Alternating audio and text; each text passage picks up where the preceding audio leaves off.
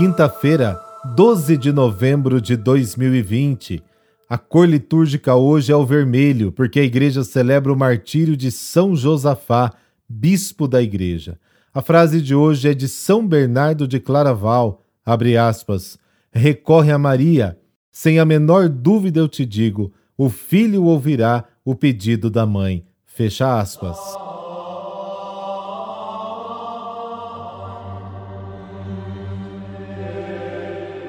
A oração desta semana é ao Espírito Santo. Pedimos a luz divina em tempos de eleição.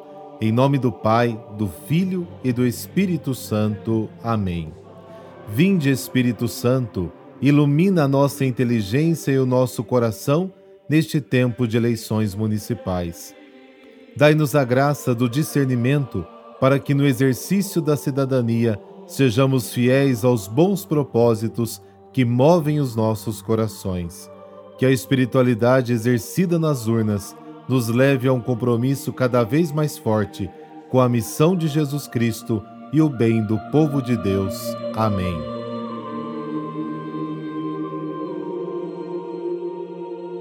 O evangelho de hoje retoma a discussão entre Jesus e os fariseus. O tema desta controvérsia é sobre o momento da chegada do reino. Os próximos dias também irá tratar deste mesmo assunto.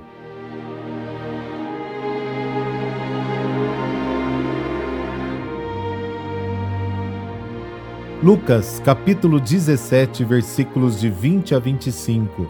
Naquele tempo, os fariseus perguntaram a Jesus sobre o momento em que chegaria o reino de Deus.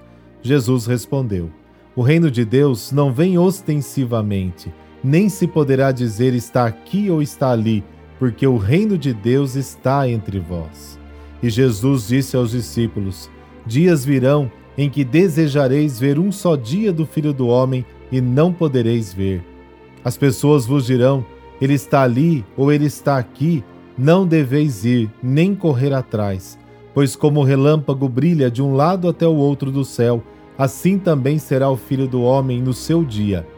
Antes, porém, ele deverá sofrer muito e ser rejeitado por esta geração. Palavra da salvação, glória a vós, Senhor.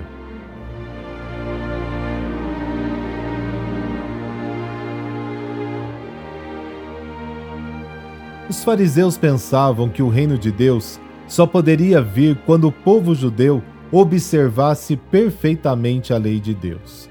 Para eles, a vinda do reino seria como uma grande recompensa pelo bom comportamento do povo. E o Messias viria bem solene, como um rei para governar. E Jesus diz o contrário: a vinda do reino dos céus não é da mesma forma que acontece com os reinos da terra. Para Jesus, o reino de Deus já chegou, já está entre nós, independentemente do nosso esforço e mérito. Jesus ainda relata os sinais para reconhecer a vinda do Filho do Homem. Ele usa uma linguagem apocalíptica, tão comum nos séculos anteriores e posteriores a Jesus. Em tempos de grande perseguição, o povo tem a impressão que Deus perdeu o controle da história. Se sentem perdidos, sem horizonte, sem esperança.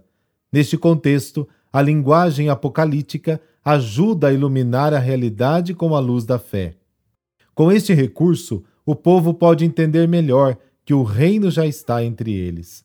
É como um raio, não tem como se enganar, não há dúvida de que esteja ali. Desta forma, a vinda do reino traz consigo a sua própria evidência e não depende de previsões. No final das contas, a mensagem que reforça nossa fé é essa: o caminho para a glória passa pela cruz. A vida de Jesus é a nossa lei, a regra máxima para todos nós.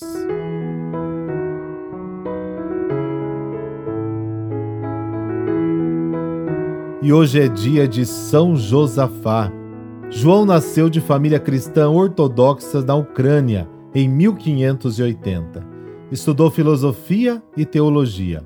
Aos 20 anos, se tornou monge na Ordem de São Basílio, recebendo o nome de Josafá. Em pouco tempo era nomeado superior do convento e logo depois, com apenas 37 anos, assumiu o arcebispado de Poloste. Os escritos sobre São Josafá nos dizem de sua enorme capacidade intelectual e de sua vivência da caridade cristã. Além disso, São Josafá era um monge exemplar no seguimento das regras monásticas.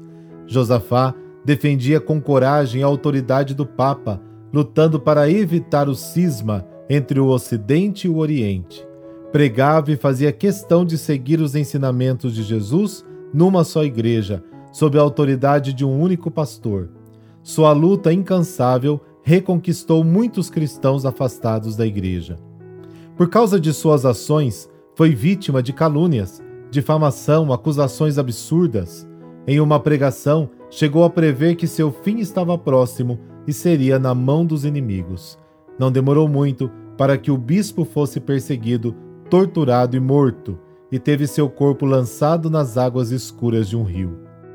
Tudo aconteceu no dia 12 de novembro de 1623. O seu corpo depois foi recuperado e venerado pelos fiéis. É chamado de padroeiro do ecumenismo. Por intercessão de São Josafá, dessa bênção de Deus Todo-Poderoso, Pai, Filho, Espírito Santo. Amém. Um bom dia para você.